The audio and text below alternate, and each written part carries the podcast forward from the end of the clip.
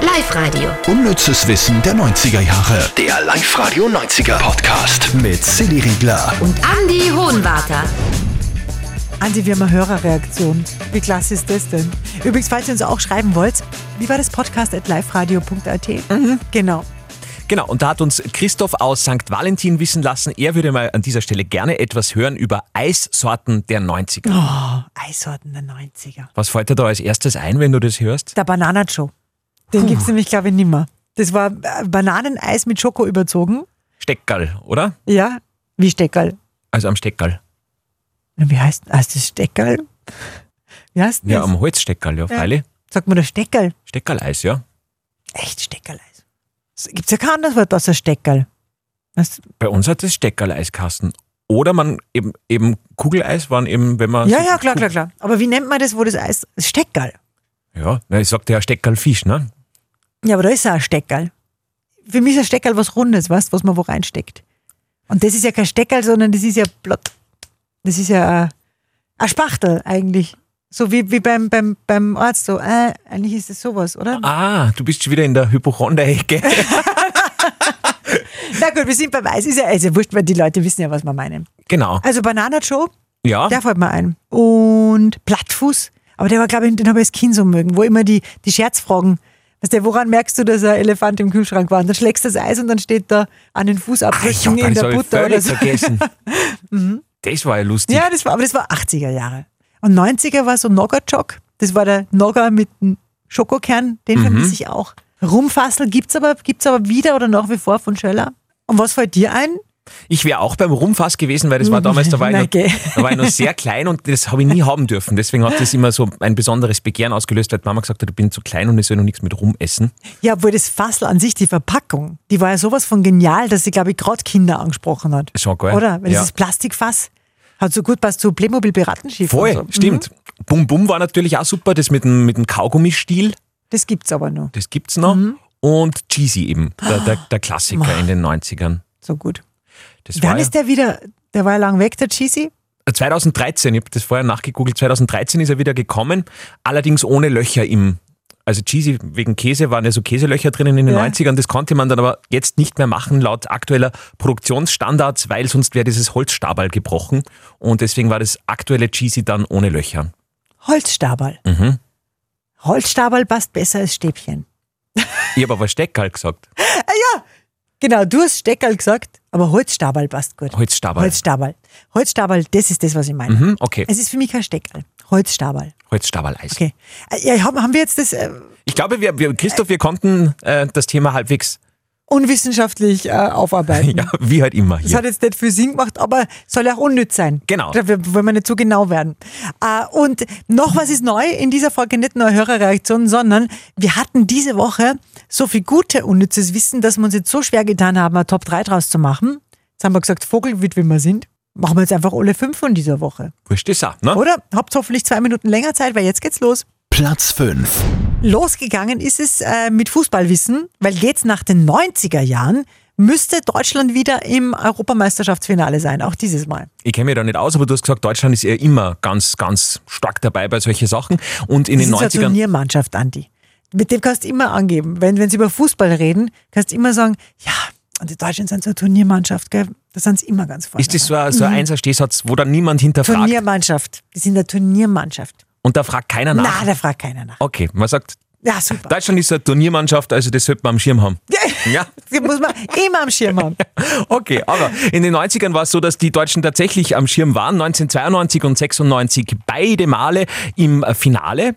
1992 gegen Dänemark haben sie 0 zu 2 verloren und 1996 ging sie, äh, sind sie gegen Tschechien mit 2 zu 1 als Europameister in die Geschichte eingegangen. Cool. Ja? Also, was ist Deutschland? Eine klassische Turniermannschaft, die man immer am Schirm haben muss. Platz 4. Den peinlichsten Kuss der 90er haben wir auch da gehabt äh, diese Woche. Es war der Kuss zwischen Michael Jackson und seiner damaligen, die waren ja verheiratet, Ja, ja. damaligen Frau Lisa Marie Presley, ihres Zeichens ja die Enkelin von Elvis Presley. Und ah, wenn ihr das jetzt gleich hört, äh, ihr werdet euch auch irgendwie ein bisschen, das ist so ein Fremdschamgefühl. Also es war gerade diese Zeit, wo die ersten Kindesmissbrauchsvorwürfe aufgetaucht sind und irgendwie hat keiner mehr so geglaubt, dass die wirklich eine Beziehung haben. Und dann dieser Auftritt auf der Bühne.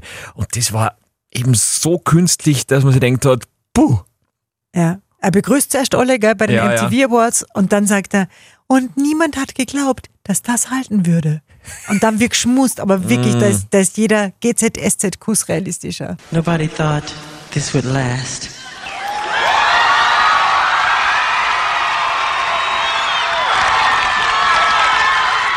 Obwohl zu ihrer Verteidigung muss man noch sagen, sie waren ja noch zwei Jahre verheiratet nach dieser tollen Kussszene, ne? Platz 3. Andi hat einen super Filmfehler entdeckt. Und zwar bei dem Film My Girl. In der Hauptrolle der Dame ist, den kennen wir von Kevin allein zu Hause, der kleine Macaulay Culkin. Ist eigentlich Macaulay der Vorname? Ja. ja, Macaulay. mein Collie halt. Ne? So mein Haus, mein Boot, mein Collie. Also Komischer Vorname irgendwie, oder? Ja. Naja. Ach so. Zumindest haben seine Freunde sagen können, geh mal Mackie. Aber egal. Ah, er war in der Hauptrolle. Dann diese, diese liebe kleine Blondine mit der Zahnlücke. Genau, äh, die Vader Saltenfass hat die geheißen und die hat im Film so einen Stimmungsring. Auf den ist sie ja super stolz und Macaulay Culkin sagt da zu ihr, hey, der ist ja immer schwarz, der ist kaputt. Und sie sagt drauf, nein, das ist, weil du bei mir immer schlechte Laune auslöst. Ist ein recht witziger Dialog, aber prinzipiell nicht möglich, weil der Film selber spielt ja im Jahr 1972 und der erste Stimmungsring ist erst drei Jahre später äh, erfunden worden bzw. auf den Markt gekommen. Wow. Also klassischer Filmfehler bei My Girl. Platz 2. Das ist irre. Also da hätten wir doch lieber mal was Gescheites gelernt wie Footballspieler, wenn man sich das anschaut. Vielleicht erinnert ihr euch 1994, da ist ein Gerichtsurteil in Amerika äh, landesweit übertragen worden. Millionen Menschen haben sich das angeschaut. Damals mehr als beim Super Bowl, musst du dir vorstellen. O.J. Simpson, damals ja Ex-Footballprofi und Schauspieler, war angeklagt, dass er seine Ex-Frau umgebracht hat und ihren damaligen Freund. Er ist freigesprochen worden, war das Ende seiner Karriere, aber zumindest rein finanziell mm, ist er gut über die Runden gekommen, weil Er war ja Footballprofi und das Ganze bevor er Schauspieler geworden ist. Das heißt, er kriegt heute noch, müsst ihr euch vorstellen, 19.000 Dollar Pension von der National Football League. 19.000 Dollar. Das erklärt schon, warum in den amerikanischen Filmen immer irgendeiner Footballspieler ist, gell? Weil das ist halt echt ein geschicktes auch, wenn man das mal gemacht hat. So professionell, glaube ich. Mhm. Ist da immer irgendeiner Footballspieler? Ja, Ah, du meinst bei den, bei den äh, Highschool-Filmen, oder? Teenie-Filmen, ja genau. Mhm, Der Immer Quarterback. der Quarterback und sie ist bei den Mhm. Cheerleadern und ja. Ist der Quarterback, ist er sowas wie ein Stürmer? Weil das so die, die heiße Ding ist für Quarterback. Der Quarterback ist, glaube ich, eine klassische Turniermannschaft, die man immer am Schirm haben muss. Platz 1. Ah, unser Lieblingsschiff der 90er. Titanic oder Titanic, je nachdem, wie ihr gerne habt. Und da haben wir was ganz Geniales. Wir schauen zur bekanntesten Szene von Titanic.